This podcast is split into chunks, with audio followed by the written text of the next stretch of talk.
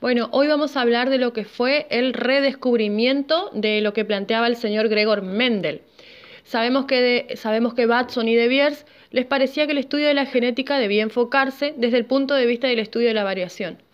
Pero tenemos que comunicarle a estos dos autores que para entender esto primero debemos entender, valga la redundancia, lo que sería la segregación y la recombinación.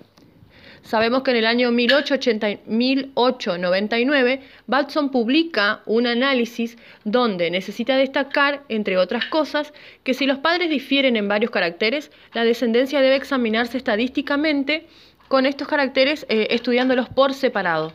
Fue Roberts quien en el año 1990 lo hace de forma más completa y segura a lo que, planteaban, eh, a lo que plantea eh, Batson. Antes de seguir planteando lo que sería el redescubrimiento de los postulados de Mendel, vamos a hacer como un pequeño recorrido por la vida del señor Hugo de Beers, quien nació en Holanda en 1848. Estudió fisiología vegetal con Sachs. Sus primeros trabajos fueron eh, sobre las plantas locales, microorganismos, eh, todo sobre la turgencia de las células vegetales.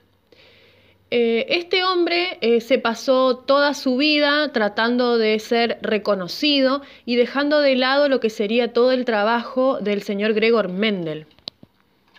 Por estos tiempos todo el mundo hablaba del señor Battenson, del señor de Beers, pero se estaba dejando de lado el gran trabajo que venía realizando o que había realizado Gregor Mendel.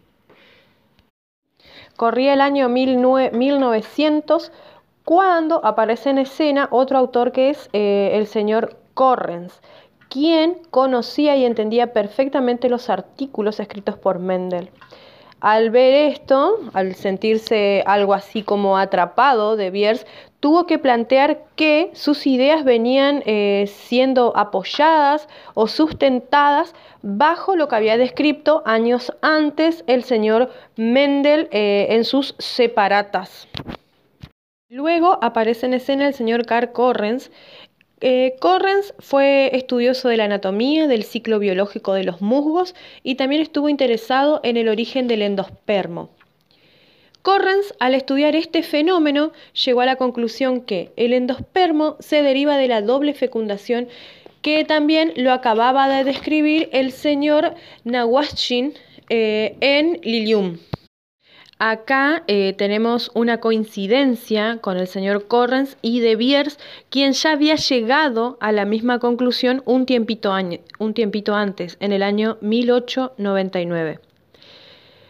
Por último, sabemos que Correns señala que el fenómeno superficialmente similar en el caso de los guisantes amarillos y verdes era debido al color de los cotiledones, de un auténtico tejido embrionario, tal como señalaban Darwin y Mendel.